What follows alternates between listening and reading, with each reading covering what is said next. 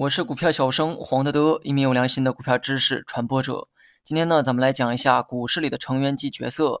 每个市场呢都有不同的主体啊，扮演不一样的角色，他们履行着各自的职能，让整个市场呢有序的发展下去。那么股市呢也不例外。股市中的成员呢非常多，他们扮演的角色也很多样化。但我今天呢只挑主要的成员呢跟大家讲一下。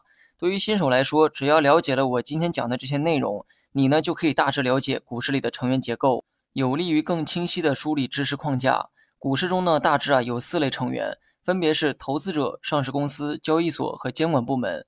那么，投资者的这个定义啊非常简单，只要有购买股票需求的人呢，都可以是投资者。投资者呢大致啊分为两类：散户投资者和机构投资者。你我都是散户投资者的角色，只要以个人名义、个人账户进行投资，就称作散户投资者；而以机构、组织、集体名义用公用账户进行投资，就要做机构投资者。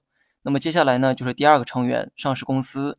上市的公司啊，就要做上市公司。至于什么是上市，我就不再赘述了。之前的节目呢，做过详细的解释，大家可以回听一遍。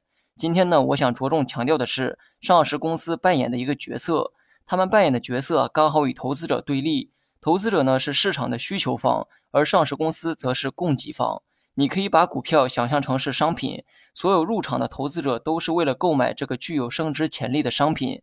而向市场提供这个商品的就是上市公司，二者呢根据自身的目的，刚好在市场扮演着供给方和需求方的角色。那么第三个成员呢是交易所，我国境内呢就两大交易所，深圳和上海证券交易所，他们主要是给上市公司和投资者提供设备和交易场所的地方，就像是一个菜市场，总得有人给你提供场所和设备一样。那么最后呢是监管部门，也就是我们熟知的证监会。全称为证券监督管理委员会，它的职能呢非常广泛，但你没有必要全部记下来，你只需要记住它名字中的四个字就可以，也就是监督管理。它在市场扮演的角色就好比警察叔叔，监督以上各个成员是否履行着各自的义务，管理市场秩序，保证市场的正常运转。